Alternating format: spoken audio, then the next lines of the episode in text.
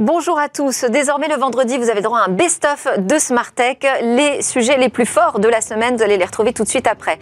On va démarrer avec euh, une interview sur la manière, une nouvelle façon de sécuriser les données ultra sensibles. Ce n'est ni du chiffrement, ni de la blockchain. À la une également de ce best-of, les data centers pointés du doigt pour leur consommation en énergie, en eau. Eh bien, on verra à quoi ressemble un data center dit écologique et comment on peut progresser dans ces domaines hautement importants. Euh, deuxième partie de Smartech, ce sera le rendez-vous avec le biomimétisme, le retour dans la nature de Smartech. On regardera comment ces chauves-souris peuvent nous inspirer de nouvelles technologies. Et on terminera avec euh, la nouvelle chronique de Smartech, où va le web? Première question qu'on se pose, c'est quoi le web 3 Tout de suite, le best-of.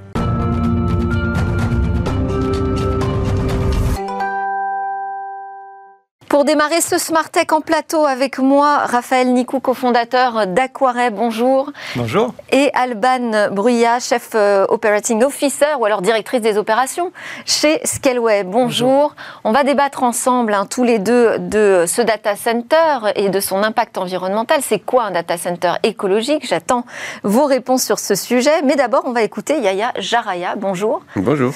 Alors, euh, vous êtes le cofondateur d'AstraChain et vous, vous allez nous parler d'une nouvelle façon de protéger ces données euh, très sensibles, comme peuvent l'être les données de santé, qui sont aujourd'hui au cœur de nos préoccupations avec les cyberattaques, dont on a parlé d'ailleurs hier dans Smartech, euh, sur les hôpitaux.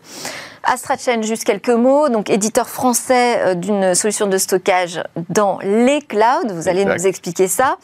Euh, qui était conçu justement pour euh, protéger ces données sensibles. Lauréate 2022 du concours d'innovation e-lab opéré par BPI France. Et donc, cette innovation dont on va parler, ça s'appelle la fragmentation.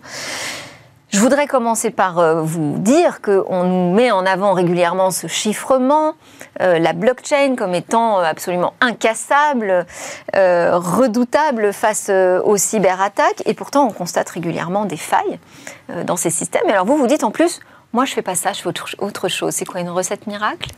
Alors, ce n'est pas une recette miracle. Nous avons excusez-moi, nous avons créé en fait une solution qui permet d'utiliser tous les cloud providers d'une façon simultanée mais en même temps les rendre aveugles au contenu de la donnée qui, qui se trouve à l'intérieur. C'est-à-dire Pour faire ça, dès qu'on reçoit une donnée, on va la flouter, donc un petit peu la mixer, et ensuite on la découpe en petits morceaux, et on va aller stocker chacun. Quand vous dites la flouter, donc là, est-ce qu'on parle de chiffrement On parle de quoi? Alors, c'est un algorithme mathématique qui s'apparente à de la cryptographie, donc ça peut s'approcher du chiffrement. Mais le mécanisme étant de mixer vraiment tout le contenu, de telle sorte à ce que lorsqu'on découpe des petits morceaux, ils ne font aucun sens en fait à l'intérieur. On n'a pas un fragment qui pourrait contenir un bout de données ou un numéro de carte bleue. Donc euh, c'est ce qu'on appellerait rendre la donnée obscure en fait, inutilisable. D'accord. Et à partir de là, on va les stocker chez des cloud providers différents, de telle sorte à ce qu'il n'y en ait aucun qui ait toute la donnée. Il ne peut pas la casser parce qu'il a besoin de tout reconstituer pour pouvoir casser et en même temps, on ne peut pas la, on va dire faire des fuites ou quoi que ce soit. Donc on est vraiment dans une sécurité maximale.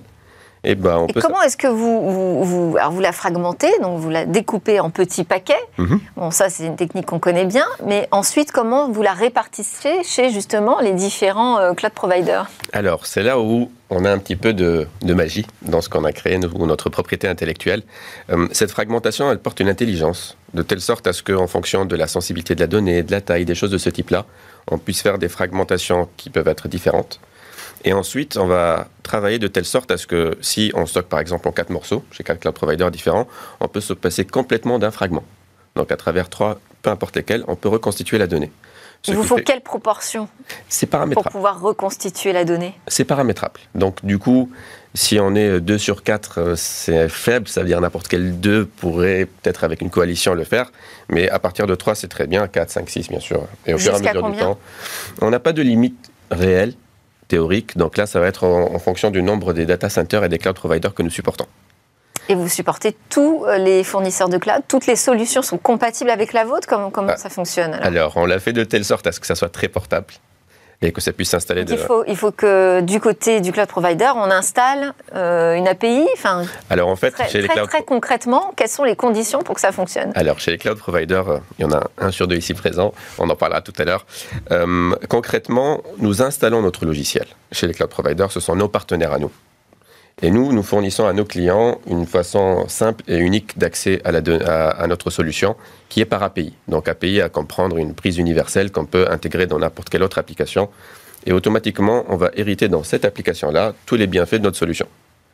Et à partir de cette approche-là, nous, comment nous réalisons Donc, donc il faut nouer des partenariats avec les fournisseurs de cloud. Il faut nouer des partenariats uniquement avec nous. Et nous faisons le partenariat, toute la partie écosystème avec tous les fournisseurs cloud. Et si mes données sont hébergées chez un autre fournisseur de cloud, il faut que je les sorte de là. Donc. Alors le mécanisme, c'est vraiment passer à travers l'API d'Astrachain. Oui. Et donc, euh, nous, ce qu'on vous proposerait comme, euh, comme approche, c'est de dire on veut avoir la, confidentialité maximale, mais aussi la couverture réglementaire qui pourrait aller avec. Donc, où se situent nos données? Où est-ce que je fais cette fragmentation? Donc, c'est du data processing, derrière RGPD, derrière tout ça, et ainsi de suite. Euh, et en même temps, on voudrait. Est-ce que cette réglementation, aujourd'hui, elle permet justement une protection maximale ou, au contraire, les contraintes ne permettent pas d'aller jusqu'au bout de la protection En fait, justement... Je pense notamment en matière de chiffrement aujourd'hui, on sait qu'il y a des limites. Hein. En fait, c'est exactement ça. Si on prend en dehors de la partie sécurité et couverture réglementaire, on va prendre la partie pratique. C'est votre question tout à l'heure, pratique. D'une façon pratique, je fais quoi? Si on, on utilise du chiffrement, la sensibilité de la donnée, on l'a un petit peu poussée sur les clés de chiffrement. C'est eux qui deviennent sensibles maintenant. Il faut faire des rotations, il faut avoir tout un ensemble de systèmes qui gèrent ces clés-là, qu'est-ce qui se passe si on perd la clé, et ainsi de suite. Et en fait, ce mécanisme-là a une certaine, on va dire, lourdeur ou certaines contraintes supplémentaires que avec nos API, on peut utiliser d'une façon très simple, juste on se connecte.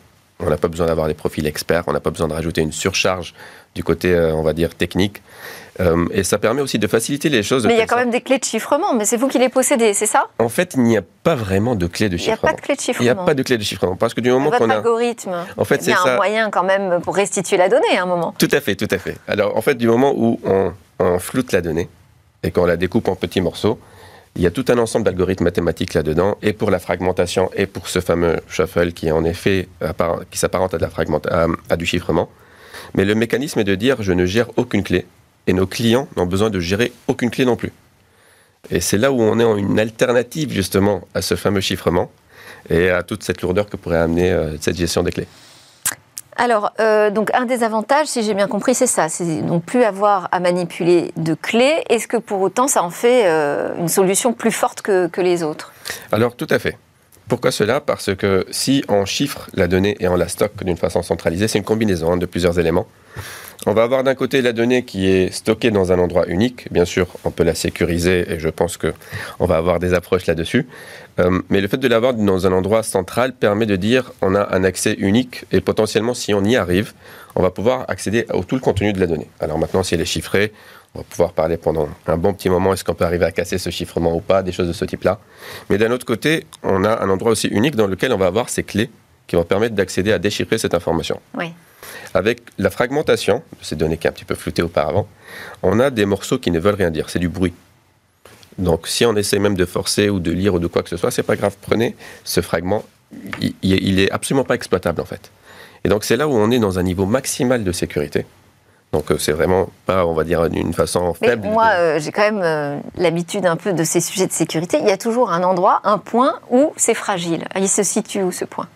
Alors, l'une des fragilités de ce système, c'est de dire j'ai tout d'une façon centralisée ou alors j'ai un, point unique d'entrée ou de sortie. La façon dont nous avons fait notre plateforme, c'est que tout est décentralisé, tout est déployé partout. C'est-à-dire notre solution, même celle qui fait la partie... C'est pour ça que vous êtes dans les clouds et non le cloud. Exactement, exactement. En gros, aujourd'hui, les entreprises, lorsqu'elles disent euh, nous sommes multi-cloud déjà, en réalité, il y a plusieurs clouds et souvent, il y a un workload spécifique qui est mis sur chacun de ces clouds-là. Il y en a un, on va faire la partie big data et analytics, il y en a dans l'autre, on va mettre des ERP, et ainsi de suite. Nous, on a des fragments qui sont distribués chez tout le monde en même temps. Et on peut se passer de n'importe quel cloud, si je peux dire ça, en même temps. Alors, c'est adapté à quel type d'acteurs Alors, aujourd'hui, nous avons les grandes entreprises. nous avons les grandes entreprises qui, qui, sont, qui utilisent AstraChain. Et nous avons aussi des éditeurs, souvent qui peuvent être étrangers aussi, pour pouvoir gagner en même temps la confiance des entreprises européennes et avoir cette couverture réglementaire RGPD et d'autres. Donc ça, ce sont nos utilisateurs, euh, on va dire, privilégiés. Euh, et à propos, de, on va dire, de, de, ces éditeurs, euh, nous sommes en train de créer des partenariats de plus en plus avec différents éditeurs. Des éditeurs, mais quel, quel type d'éditeurs? Alors, ce sont des éditeurs euh, de B2B, donc vraiment très orientés pour des grandes entreprises qui fournissent des solutions de gestion des données clients, qui fournissent des solutions. Mais oui, ils manipulent les données de leurs clients. Exactement. Donc maintenant. Donc vous, c'est une solution complètement indirecte. En fait, c'est ça. Imaginez, vous voulez utiliser une solution américaine parce qu'elle gère très bien vos données clients. Mhm. Mais qu'en même temps, vous souhaitez euh, avoir toutes les données de vos contacts, vos prospects, vos clients qui ne soient pas manipulées ou stockées ou gérées ou accessibles d'une façon ou d'une autre par cette solution B2B. Le concept est de dire, de- on va à travers un add-on, un plugin, et on va l'annoncer à Dreamforce là, septembre prochain, on va avoir cette facilité de configurer toutes ces données-là ne vont pas chez telle ou telle compagnie, elles vont chez AstraChain, et d'une façon automatique et transparente pour l'utilisateur, on a ces données qui sont protégées. Et votre annonce, c'est que vous allez travailler avec Salesforce, c'est ça? Ah, exactement. Donc, euh, Dreamforce, septembre, je pense que c'est le 20 septembre, si je ne dis pas de bêtises, il sera notre CEO, va faire une annonce et parler de, du plugin. Bien, merci beaucoup Yaya Jaraya, donc cofondateur d'AstraChain, pour nous avoir fait découvrir cette euh, nouvelle solution de protection. Vous restez avec nous pour le Tech Talk, on va parler des data centers, les data centers écologiques. À quoi ressemble un data center dit écologique? Vous allez me dire, est-ce que ça existe vraiment? Eh bien Justement, c'est ce qu'on va voir. On va voir aussi quels sont les leviers pour progresser dans ce domaine avec mes deux invités. Raphaël Nicou, président, cofondateur d'Aquaret, hébergeur web et opérateur français, membre de l'organisation Euclidia qui euh, favorise l'émergence de solutions cloud alternatives et souveraines par rapport à celles américaines, pour les citer, ou chinoises. Et votre dernière actualité euh, qui est en lien avec euh, notre sujet aujourd'hui, c'est qu'Aquaret a lancé une levée de fonds pour financer un projet de construction de data center, justement écologique, en Essonne. Alban Bruyat à vos côtés, directrice des opérations chez Scaleway, filiale, du groupe Iliad. Vous, vous avez euh, sous votre responsabilité sept data centers, dont un qui est présenté euh, aujourd'hui comme étant le plus écologique d'Europe. Et puis restez avec nous en plateau, Yaya Jaraya, le cofondateur d'AstraChain. Vous pourrez évidemment poser des questions à nos experts. Alors d'abord, le contexte n'est pas très favorable en ce moment aux data centers. On peut même dire qu'ils sont euh, sur euh, la sellette. On a Microsoft et Amazon qui ont même été euh, pratiquement chassés d'Irlande, hein, qui refusent la construction de nouveaux data centers sur son sol. C'est en cause les réserves émises par la Commission irlandaise sur l'eau et l'énergie qui pointent un risque de panne de courant. Au Luxembourg, on a un mouvement écologique qui s'oppose au projet de data center euh, contre euh, pardon, de Google, qui craint là aussi euh, sur la consommation d'eau du pays. On a Emmanuel Macron qui préside justement aujourd'hui un conseil de défense consacré à la crise de l'énergie. Ce contexte, face à des data centers qu'on sait très gourmands en énergie et en eau, euh, est-ce qu'ils sont de moins en moins bien acceptés? Alors, ces data centers Est-ce que c'est difficile aujourd'hui de convaincre en local pour s'installer? alors oui, moi je peux parler de bon, mon expérience euh, sur le, le projet de centre de données écologique que nous souhaitons implanter en, en Essonne. C'est Ouais. vrai que c'est pas forcément évident euh, de, de discuter avec les élus locaux euh, et d'emporter leur adhésion sur des projets de centre de données parce qu'ils sont immédiatement effrayés par l'image du data center. Euh, et en particulier celle de l'hyperscaler, hein, celle de- des, des- des grands Américains qui construisent des data centers euh, avec des capacités extraordinaires et qui sont euh, bien souvent euh, pas sur un objectif euh, à tout prix de, de réduction de la consommation d'énergie, mais qui sont davantage sur la réduction des coûts. C'est-à-dire qu'on a passé la- la- le, le stade où on était émerveillé par ces fermes de, de serveurs gigantesques. Euh, Aujourd'hui, c'est plutôt euh, non, bah, pas ça chez nous. Je pense qu'il y a des inquiétudes de nuisance, en effet, et de consommation d'énergie qui, euh, qui concernent toutes les villes, avec euh, parfois peu d'employés finalement sur ses propres centres de données, et inversement, euh, des nuisances qui peuvent être fortes. Donc il y a des mauvaises, des mauvaises expériences qui ont été faites, et donc des inquiétudes dans toutes les... Alors, donc, face aux inquiétudes, il faut répondre avec des faits. Euh, Est-ce qu'on sait aujourd'hui ce que ça représente en France, la consommation euh, des data centers? Est-ce que vous avez une idée, vous, de ces chiffres? Parce qu'on on a eu des indications sur l'Irlande, hein, on parle de 14%, je crois, de la consommation euh, électrique nationale. Est-ce qu'on sait à peu près en France ce que ça représente? Alors, les, les- les ordres d'idées, hein, les, Ouais. les chiffres franco-français, j'avoue ne pas les connaître de façon détaillée. hein. Les ordres d'idées, effectivement, euh, ils, ils sont de, de l'ordre de 10% hein, de la consommation euh, na- nationale, ça c'est une évidence. Mais j'aime pas trop ce chiffre parce qu'en fait, on, Ouais. on parle de la consommation du numérique Euh, et donc, effectivement, dans le contexte actuel où tout le monde a envie d'économiser l'énergie, on pointe du doigt le secteur du numérique au sens large. Mais il faut également, évidemment, garder en tête tout ce qu'il apporte, tout ce qui permet d'économiser comme consommation d'énergie. Hein, c'est assez évident, c'est des concepts très, très. Alors, ça, c'est hein. cette balance difficile. Hein. Personne n'arrive finalement véritablement à faire le calcul entre les avantages, enfin, tout ce qu'apporte, tout ce que fait économiser comme consommation d'énergie aujourd'hui Internet finalement. Euh, est-ce que ça consomme? Ça, c'est vrai que c'est un calcul qui est très euh, complexe. C'est quasiment impossible. C'est tellement des méthodologies, des manières de fonctionner différentes. Euh, nous, pour parler de, du data center le plus écologique d'Europe, il est justement dans un ancien centre postal d'où partaient les lettres, d'où partaient tous les camions. C'est intéressant. C'est intéressant. et ça permet de voir, ben, en effet, on remplace par autre chose. On a, on, tous ces petits camions diesel qui partaient partout en, en France pour distribuer le courrier était remplacé par la consommation d'énergie d'un data center. Donc je ne pense pas que ce soit comparable, mais c'est en effet ne pas oublier. Alors on va, de toute façon, on ne va pas rentrer dans ce débat. Là, vraiment, l'objectif, c'est de voir comment est-ce qu'on peut euh, installer des bonnes pratiques finalement hein, euh, dans, dans, cet écosystème des data centers. Il y a, on a parlé de l'énergie, il y a aussi la question de l'eau. Alors, Scalwell, votre directeur général, a publié une tribune dans les échos, c'était en juin, c'était même avant euh, le pic de, la canicule de, cet été, pour dire attention, on parle beaucoup d'économie d'énergie, enfin de consommation d'énergie, mais finalement, si euh, on fait attention trop à la consommation d'énergie, on ne fait pas attention suffisamment à celle de l'eau qui est utilisée par les clims. Exactement, par les clims ou par ce qu'on appelle des tours de refroidissement. En fait, ce qu'on oublie en France, parce que la loi l'empêche, c'est que dans les autres pays d'Europe, et c'est le problème de l'Irlande, c'est le problème des Pays-Bas, du Luxembourg, etc., c'est qu'ils n'ont pas interdit ce qu'on appelle des tours de refroidissement. En fait, le, le nerf de la guerre du data center, c'est quand même de refroidir les serveurs. Et comme on est beaucoup jugé sur notre consommation d'électricité, un bon moyen qu'ont d'autres data centers dans d'autres pays, c'est d'utiliser de l'eau. Et donc, ils arrivent à des gabegies d'eau qui sont en fait euh, impressionnantes. Donc on a l'impression d'avoir un bon élève et, finalement on euh, s'aperçoit là comme là euh, aux, Pays-Bas, Microsoft qui a consommé quatre fois plus d'eau que prévu. Exactement. On se retrouvait l'année dernière, donc cet été ça va être encore pire. On disait que les data centers aux Pays-Bas avaient consommé l'équivalent de 20 000 personnes aux Pays-Bas, juste pour refroidir des serveurs et les fameux 25 litres par seconde en Irlande qui n'étaient pas acceptables. Mais alors, qu'est-ce qu'on appelle un data center écologique alors? Alors, déjà, cette notion de data center écologique, euh, si jusqu'à présent on pouvait penser que des acteurs comme Scaleway ou comme Aquare qui avaient ce positionnement, ça pouvait être pour des raisons marketing, on se rend compte que maintenant c'est une nécessité opérationnelle. Avec la crise de l'énergie, euh, dont on n'est pas sorti, hein, en mm. réalité c'est, il va falloir composer avec dans les années qui viennent, on se rend compte que les seuls data centers qui vont pouvoir tirer leur épingle du jeu sont en effet ceux qui vont réduire euh, leur impact écologique hein, et leur impact énergétique en premier lieu, et donc qui vont réduire leur consommation d'énergie.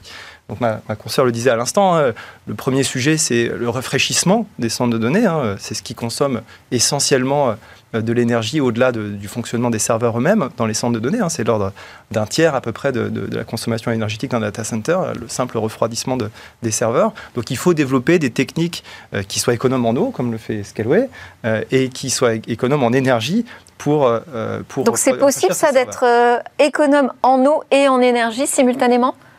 Ouais. Enfin, Oui, on fait tous, pardon. Euh, on fait tous des efforts et c'est possible et ça doit continuer à être fait.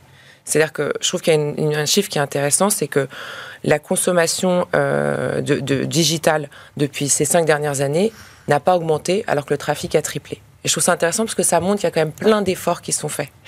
Et en effet, c'est possible parce qu'avec les data centers qu'on va créer, nous, ça fait dix ans qu'on travaille dessus, dix ans qu'on décide de réfléchir à quel est notre environnement et comment est-ce qu'on va s'améliorer et utiliser les avantages de notre environnement pour mieux, pour mieux rafraîchir un data center et utiliser moins de consommation. Et cinq ans qu'on a un data center très écologique, le plus écologique en Europe, et qu'on continue à travailler là-dessus. Donc purement Green, qu'est-ce que ça veut dire? Pas grand-chose. Mais la réduction au maximum de toutes les ressources utilisées, ça oui, il y a plein de possibilités technologiques. D'autres facteurs euh, écologiques dans le data center?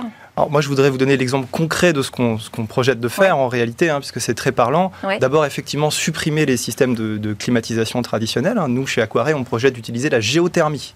Donc ça implique de ne pas être en milieu dense urbain, parce qu'il faut des grandes surfaces sous terre pour faire cheminer de, l'air en, profondeur et, pouvoir ainsi le, rafraîchir avec un minimum de consommation d'énergie. Donc pas du tout de système de compression, de climatisation classique, ni de consommation d'eau, hein, pour le coup. Donc concrètement, pour la géothermie, ça veut dire qu'il faut penser à l'installation sous le sol. Ah oui, oui, donc là, c'est c'est un projet. C'est euh, comme les caves, comme les caves à vin. hein, vous, vous gardez votre vin à température toute l'année parce qu'il est en profondeur. On peut faire pareil avec un data center, mais il faut des quantités de des volumes d'air qui sont conséquents, donc il faut être installé en milieu périurbain. Pour autant, voilà, on peut le faire. Ça existe dans d'autres industries. Nous, on souhaite l'adapter au, euh, au métier d'opérateur de, data center. Donc ça, c'est un premier sujet. Hein. On réduit euh, la consommation énergétique pour le refroidissement des serveurs. Il faut également construire de façon durable, évidemment, un système de climatisation aujourd'hui, euh, même s'il est bien entretenu, au bout de 20 ans, il faut le changer. Donc on le jette à la poubelle, on le change. Les systèmes de stockage de l'énergie, on utilise des batteries chimiques aujourd'hui très largement.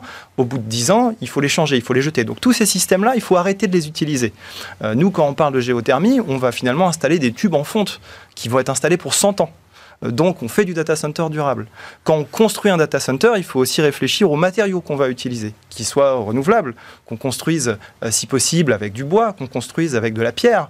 Euh, voilà, c'est des notions. Pas de béton, c'est ça alors, il faut, le, moins béton, c'est un matériau qui est extraordinaire, mais si on peut éviter de l'utiliser en considérant des alternatives avec lesquelles les ingénieurs sont peut-être moins habitués de travailler, donc c'est toute la difficulté. Hein, Alors moi, juste, quand j'entends le bois, je pense incendie. Hein. Alors effectivement, dans notre secteur d'activité, ça a été euh, ça a été un sujet ouais, ces derniers mois. Euh, mais bon, alors il faut il faut réfléchir déjà c'est faux en fait. C'est une idée reçue, mais, le bois correctement traité, il peut être tout à fait euh, résistant au feu. Hein. Donc, euh, donc globalement, euh, c'est une idée reçue. Maintenant, effectivement, on peut tout à fait utiliser le bois dans certaines parties des structures et utiliser par exemple la pierre ou le béton sur les salles critiques. Bon, il faut, il faut, il faut effectivement faire de la conception de manière réfléchie à ce niveau. Est-ce que, question, euh, je, tente tout, hein, est-ce que réduire la taille des data centers aussi ne serait pas déjà une solution? Je pense pas. Parce que de toute manière, je pense exactement, euh, comme vous le disiez, que la, le, le, digital va augmenter quoi qu'on fasse, les consommations vont augmenter quoi qu'on fasse, donc il faut penser à long terme. Et donc faire du petit data center, ça va être une question dans les technologies edge, etc. Mais de manière générale, un plus petit data center va pas moins consommer. Au contraire, il y a une infrastructure autour des serveurs. Et donc plus cette infrastructure va servir un nombre important de serveurs, plus à la limite, elle peut moins consommer au global par unité de serveur et donc par unité de calcul. Donc mutualiser plutôt. Euh, C'est plutôt de la mutualisation, oui. C'est plutôt de la mutualisation. Euh, et, de la réflexion en effet sur, euh, sur les technologies de refroidissement. Je ne vous ai pas demandé comment vous avez euh, géré cette épreuve de, de la canicule d'ailleurs, donc je vous pose la question, et puis comment vous vous préparez à l'épreuve de, de l'hiver? Alors, je peux répondre d'un premier temps pour nous. Nous, on a, on a un centre de données à Ivry-sur-Seine, hein, notre centre de données principal aujourd'hui, euh, qui a, comme beaucoup de centres de données euh, sérieux, euh, la particularité d'avoir été conçu avec des normes de redondance particulièrement importantes. Alors, dans le milieu des data centers, il y a une norme qui s'appelle la norme tiers, qui est un peu la référence. nous, nous opérons un data center tiers 4. Alors, ça signifie qu'on a des multiples redondances, en particulier au niveau du système de refroidissement. Donc, la canicule. Ça va jusqu'à combien? Jusqu'à 5, c'est ça le jusqu'à 4. 4 jusqu'à 4, c'est le, maximum. Plus élevé aujourd'hui. Alors peut-être qu'il y en aura un autre plus tard, mais, mais pour l'instant, euh, voilà, il y en a, il y en a 4. Et donc en particulier, euh, ça signifie qu'on peut perdre n'importe quel système actif de climatisation sans que ça impacte la capacité de refroidissement du centre de données.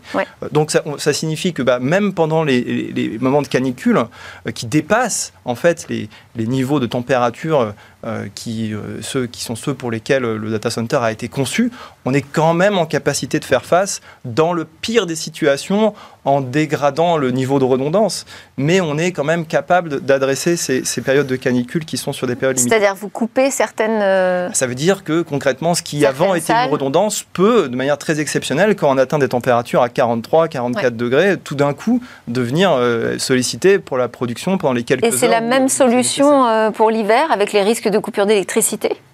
Exactement tous les data centers euh, sont construits d'un principe simple, c'est qu'on ne doit jamais s'arrêter. Donc on a des principes de redondance équivalents sur les, méthodes de refroidissement et euh, sur l'énergie. Et donc je pense qu'on a tous la même chose.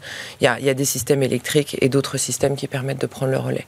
il y a de toute façon régulièrement en France des moments où il y a des défaillances et personne ne le voit parce que les data centers sont justement faits pour... Euh, pour soutenir ce genre de difficultés. Est-ce que ça a quand même augmenté votre consommation en énergie et en eau, ces épisodes?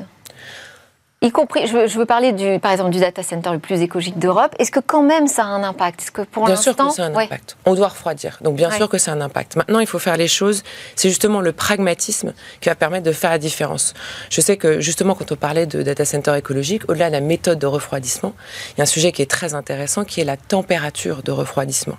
Puisqu'en fait, par amoncellement de cahiers des charges, qu'on se repasse d'un phone acheteur à un autre, plus ça va, plus on demande au data center d'être extrêmement froid pour s'assurer que le, hardware, donc les serveurs, soient refroidis et fonctionnent bien. Ce sont des normes réglementaires? Justement non. Ce sont des normes constructeurs et puis ensuite on y rajoute des couches de prudence. Et typiquement, dans ces périodes-là, je sais que nous, nous travaillons. Alors, un, serveur, ça doit être traité de la bonne manière et on ne peut pas faire varier les températures. Mais nous, nous prévoyons toujours en été de réchauffer l'air intérieur. C'est-à-dire que souvent, les constructeurs nous disent ça supporte jusqu'à 30-31 degrés en air entrant. Vers la moitié des data centers qui sont à 22-23. Or, vous pouvez en fait pousser 27-28 degrés. Déjà, ça permet des économies d'énergie qui sont énormes.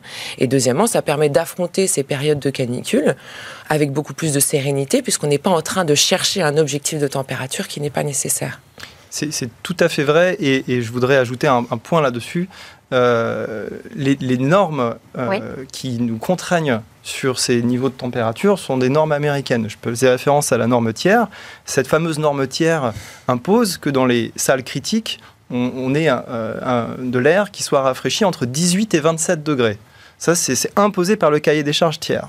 Et ce cahier des charges, qui est euh, un cahier des charges d'une société américaine, est repris notamment dans les marchés publics en France. C'est-à-dire que l'État, quand et ça vous semble pas adapté au, un appel, euh, au contexte français projet pour, pour des centres de données, il demande de respecter cette norme, donc de rafraîchir en dessous de 27 degrés. Ce qui est une aberration, hein, euh, puisqu'on pourrait effectivement tout à fait avoir des serveurs qui fonctionneraient très bien avec des niveaux de température légèrement plus élevés.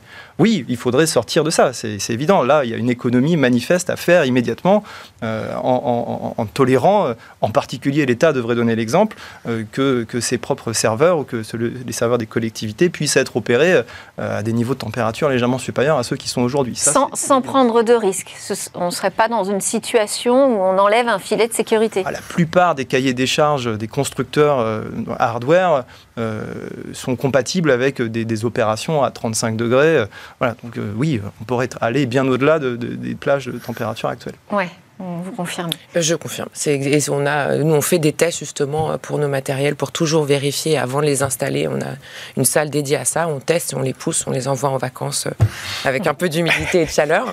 Et, euh, et en effet, on, constate une grande résistance du hardware bien au-delà de ce que les, les clients peuvent demander. Alors, vous parlez de normes qui sont imposées par les Américains. Euh, là, on a le data center le plus écologique d'Europe qui est donc français. ça devient peut-être même un avantage concurrentielle, non, cette question environnementale dans, le secteur des data centers Bien sûr, les clients le demandent. Alors, euh, les clients le demandent, mais en plus, ça va devenir une réalité économique. Parce qu'il faut bien comprendre qu'aujourd'hui, près de la moitié du coût d'un service d'hébergement en data center, c'est la consommation énergétique.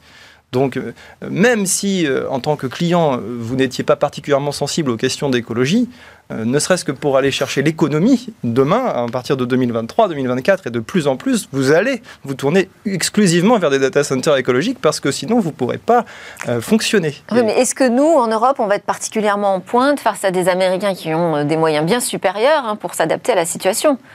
Je suis résolument enfin, je suis optimiste parce que les, déjà nous en Europe et Scaleway en est l'illustration depuis un certain temps ont déjà dans leur ADN cette volonté d'aller vers de l'économie d'énergie, d'aller vers ce positionnement. Euh, on a le même chez Aquaré, mais euh, voilà, il y en a d'autres. Et globalement, euh, voilà, je, pense qu'on va tirer notre épingle du jeu parce qu'on est en avance, parce qu'on a mis ces questions depuis un certain nombre d'années maintenant, et qu'il y a une prise de conscience maintenant qui est généralisée, qui est accentuée par cette crise de l'énergie. Et, pour ne pas perdre cette avance européenne, il faudrait donc adapter les normes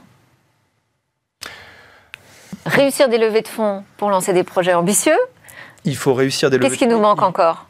Bah, je pense qu'il faut que les clients se tournent vers les solutions européennes. Hein. C'est qu'il y a une prise de conscience des clients. Yaya Jaraya. Des bons de commande. Des bons de commande, c'est ça. je pense qu'il faut aussi, euh, nous, ce qu'on pousse énormément chez Scaleway, c'est euh, des, des normes qui permettent de juger les data centers et des normes qui soient obligatoires. Il y a une norme ISO sur la consommation d'énergie. Il n'y a pas de norme. Il y a l'engagement sur, le zéro carbone. Il y a l'engagement sur zéro carbone, mais bon, être euh, carbone zéro, il va falloir une définition très exacte que tout le monde respecte la même. Et euh, il faut des normes sur l'eau. Et si on a une capacité d'évaluer chaque data center de manière objective sur une norme commune mondiale, là, tout d'un coup, le, client aura la capacité de comparer les data centers et les offres. Et là, on verra une vraie différence. Yaya Jaraya, vous vouliez dire quelque chose sur ce sujet On nous demande de plus en plus, vu qu'on est sur multi-cloud, de dire est-ce que vous avez des fournisseurs qui sont, on va dire, éco-friendly? Euh, et, là-dessus, c'est des questions qui reviennent de plus en plus justement ah bah ça, c'est une excellente nouvelle. C'est une bonne nouvelle. Bon, bah on va remercier euh, nos experts et nos témoins sur, euh, sur ce sujet. Alban Bruyat, directrice des opérations chez Scaleware, Raphaël Nikou, cofondateur d'Aguaré. Vous restez tous les deux et Yaya Jaraya d'Astrachen aussi en plateau avec moi. On va se retrouver juste après une courte pause.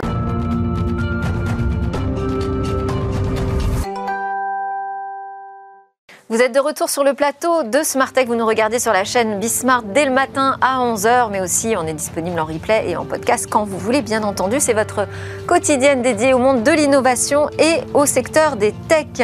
C'est l'heure donc de notre rendez-vous avec la nature, ou plus précisément le biomimétisme, et Quentin Amsalem, ingénieur en recherche et innovation bio inspiré chez Bioxégie. Bonjour Quentin. Bonjour. Alors aujourd'hui, notre sujet, c'est l'écolocalisation des chauves-souris.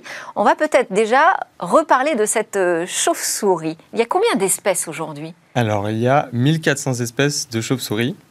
C'est les seuls mammifères volants. Quand je dis volant, c'est bien un vol actif, à la différence des écureuils qui, eux, font un vol passif, vous savez, quand ils planent de branche en branche. C'est vraiment les seuls mammifères volants. Il y en a donc 1400, ça représente à peu près un cinquième des mammifères, des espèces de mammifères qu'on connaît. C'est vraiment, euh, vraiment gigantesque énormément de chauves-souris et qui sont assez, euh, assez fascinantes. donc c'est la grande famille des chiroptères, qui veut dire euh, main ailée. Main ailée, bien sûr, en référence à, leurs ailes, euh, constituées de trois doigts et une membrane qui vient rejoindre euh, tous ces, tous ces doigts-là. et c'est un peu des, souris volantes C'est un peu des, des, voilà, des, souris volantes, mais est-ce que vous savez pourquoi ce nom chauve-souris? Non.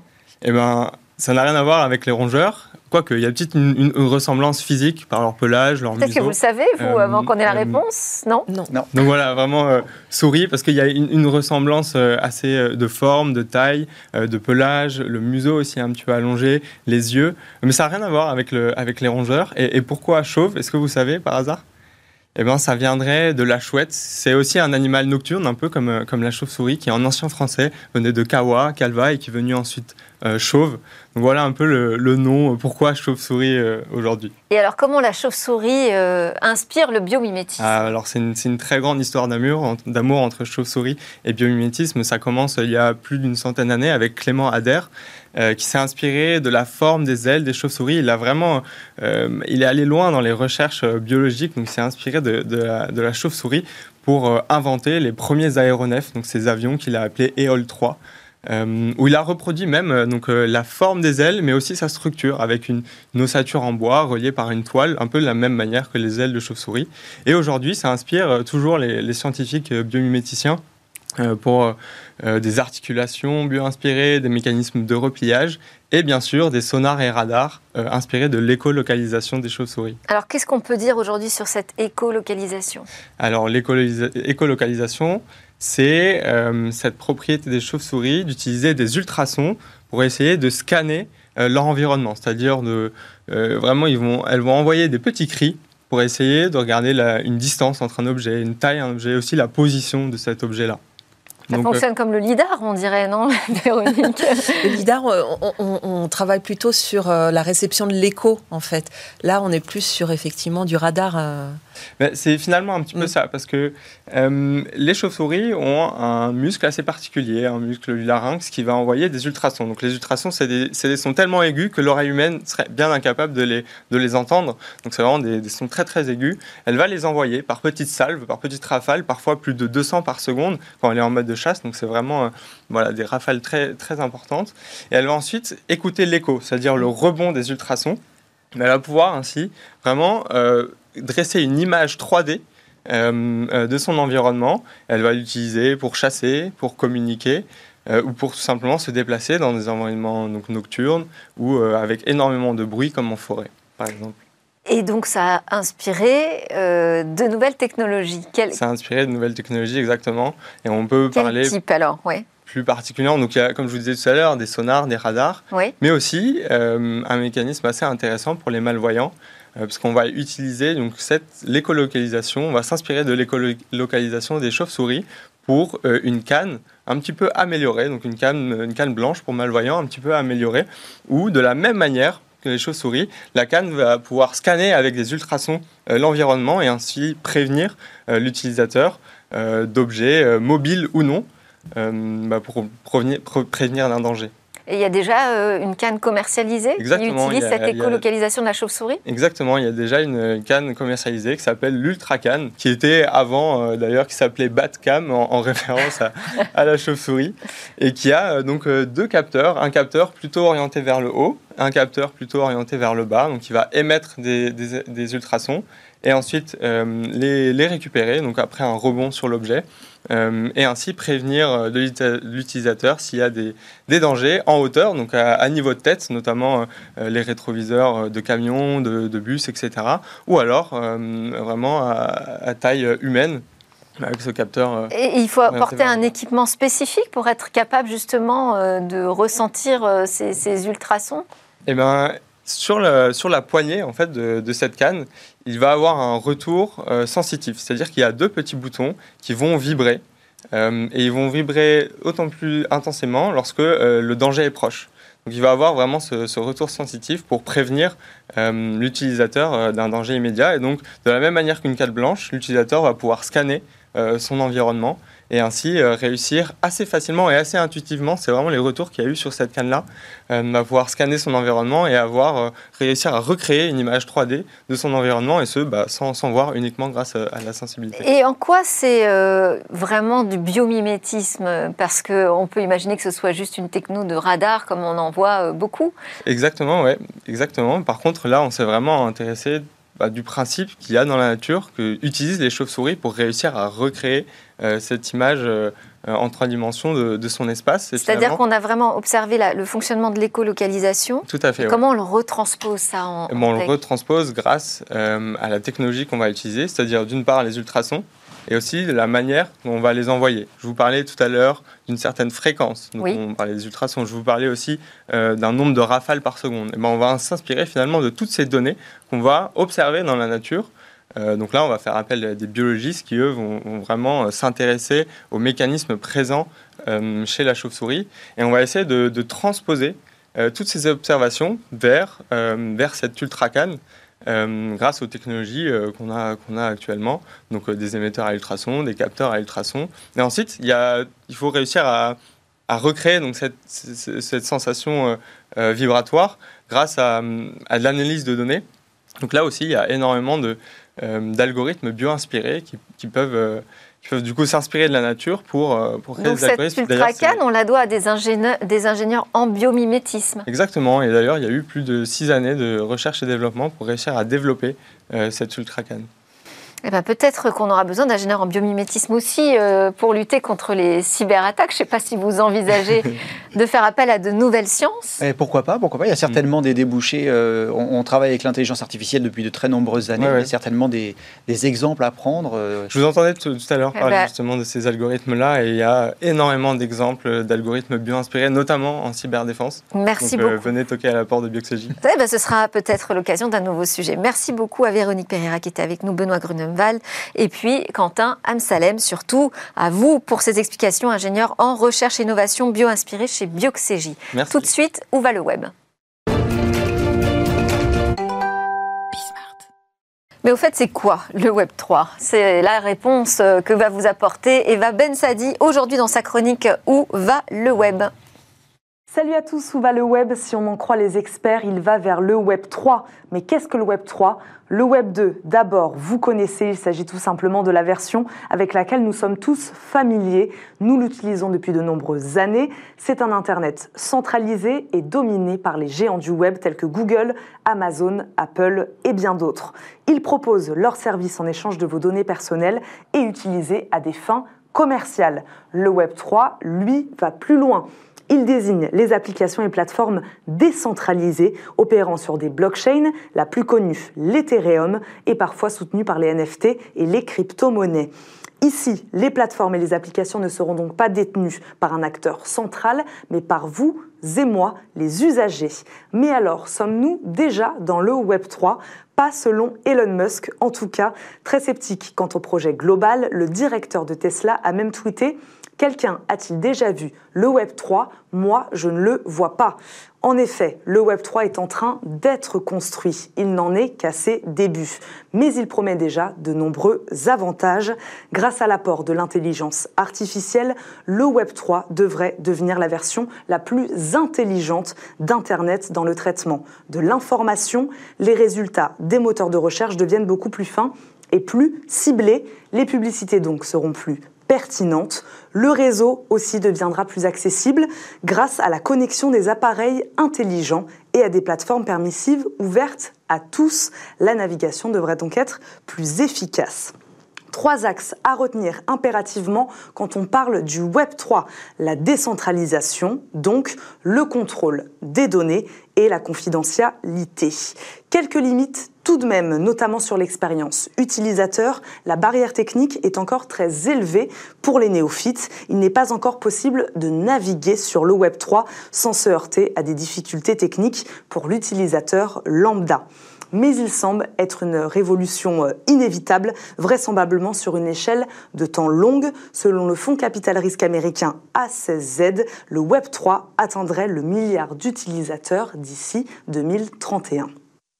Eh bien, en ferons-nous partie ou pas? Je vous pose la question. En tout cas, merci à tous de nous suivre. C'était Smart Tech et merci à mes invités qui sont restés avec moi pendant toute cette émission. Yaya Jaraya, cofondateur d'Astra Chain, Raphaël Nikou, cofondateur d'Aquaret, Alban Bruyat, chef des opérations chez Scaleway et Arnaud Tanguy, président du Cercle de la Donnée. On se retrouve évidemment dès demain pour continuer nos discussions, nos réflexions sur la tech.